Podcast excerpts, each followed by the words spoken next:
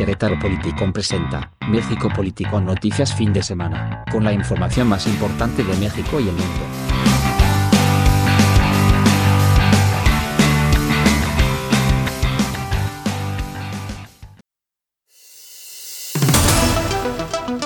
Bienvenidos a México Politicón en esta versión de fin de semana, donde les expondremos lo más importante que ha ocurrido justamente en estos dos días donde usted debe de estar botado, tirado en la hamaca, en la cama, en donde usted guste. Obviamente seguimos en cuarentena, entonces no creo que se haya ido de vacaciones todavía. Sin embargo, como le digo, estamos aquí para darle lo más importante de el día de ayer, 13 de junio, y hoy 14 de junio de 2020. Iniciamos. Médicos cubanos en México. ¿Más caro el caldo que las albóndigas? Asociaciones, federaciones, colegios y organizaciones de médicos mexicanos protestaron contra el gobierno de Andrés Manuel López Obrador y su decisión de contratar a médicos cubanos para sortear la crisis ocasionada por el COVID-19.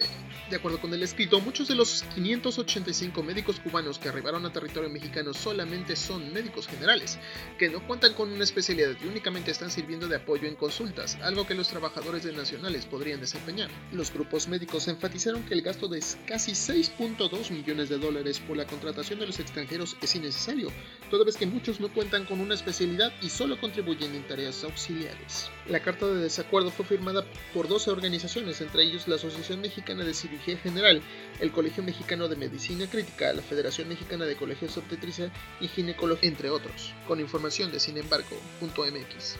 El que ríe el último ríe mejor. La Barbie fue informante de la DEA y el FBI, según la periodista Anabel Hernández. Durante sus dos últimos años de libertad, Edgar Valdés Villarreal, la Barbie, se convirtió en informante de la Administración para el Control de Drogas DEA y el Buró Federal de Investigación FBI, asegura la periodista Anabel Hernández. Al mismo tiempo que era uno de los hombres más importantes del cartel de los Beltrán Leiva, la Barbie dio información que sabía del narcotráfico, incluyendo los nexos con políticos mexicanos. En una entrevista con Aristegui Noticias, la periodista presentó documentos de la Corte del Distrito del Norte de Atlanta, Georgia, que detallan que de 2008 a 2010 la Barbie dio información sensible a las autoridades estadounidenses sobre operaciones del narcotráfico.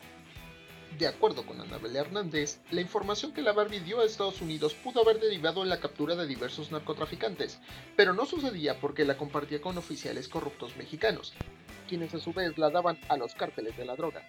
En la cooperación con el gobierno de Estados Unidos, la Barbie reveló la corrupción de altos funcionarios del gobierno de México y de cómo compartían información sensible con el cártel de Sinaloa y el cártel de los Beltrán Leiva. Fue testigo que oficiales corruptos del gobierno de Felipe Calderón entregaron al cártel de Sinaloa y los Beltrán la identidad, fotografía y ubicación de agentes de la DEA que trabajaban encubiertos en diversas partes del territorio mexicano, afirma la periodista, todo basado en documentos de la Corte del Distrito Norte de Atlanta, Georgia, haciendo esta aclaración, para que no piensen que nada más es la hablada de una periodista. Con información de La Silla Rota y Aristegui Noticias. ¡Ulala, señor francés!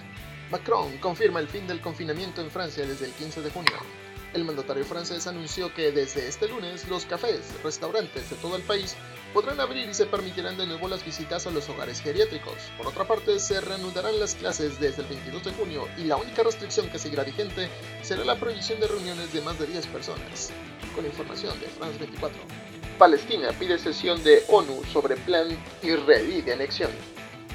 Palestina ha presentado una solicitud oficial para que se realice una sesión de la Organización de las Naciones Unidas con el fin de discutir el plan israelí de anexionarse partes de Cisjordania y tomar las medidas apropiadas al respecto, dijo hoy el canciller palestino. Esta solicitud es parte de los planes del liderazgo palestino para evitar que Israel implemente la anexión, dijo el ministro palestino de Asuntos Exteriores Riyad al-Maliki a la estación de radio palestina Voz de Palestina. El 24 de junio, el Consejo de Seguridad de las Naciones Unidas va a discutir un informe del secretario general de la ONU, Antonio Guterres, sobre la implementación de la resolución 2334 del Consejo de Seguridad. Al-Maliki señaló que Palestina va a hablar sobre la gravedad del plan israelí de anexión durante la próxima reunión esperando que los miembros del Consejo de Seguridad hablen sobre él con el fin de preparar la sesión de emergencia de la Asamblea General de las Naciones Unidas cuando se fije la fecha. Cabe señalar que Israel se apoderó de los territorios de Cisjordania durante la Guerra del Medio Oriente de 1967 y actualmente la anexión es parte del plan de paz del Medio Oriente del presidente de Estados Unidos Donald Trump. Con información de Xinhuanet.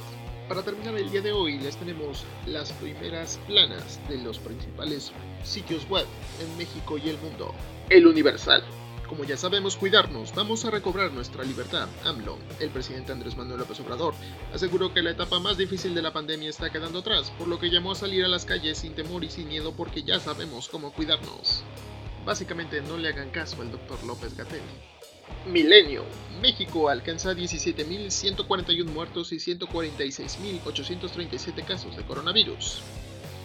Hugo López Gatel, secretario de Prevención y Promoción de la Salud, informó que las entidades con más muertes son la Ciudad de México, Estado de México y Baja California.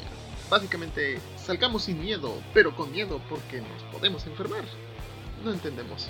La jornada. Posponemos real iniciativa para funcionar IFT, COFESE y la CRE. Ricardo Monreal, coordinador de la bancada de Morena en el Senado, anunció este domingo que ha decidido posponer la presentación de la iniciativa de reformas a los artículos 27 y 28 constitucionales, con la cual iba a funcionar a las tres instituciones autónomas. ¿Alguien se echó para atrás o lo echaron para atrás?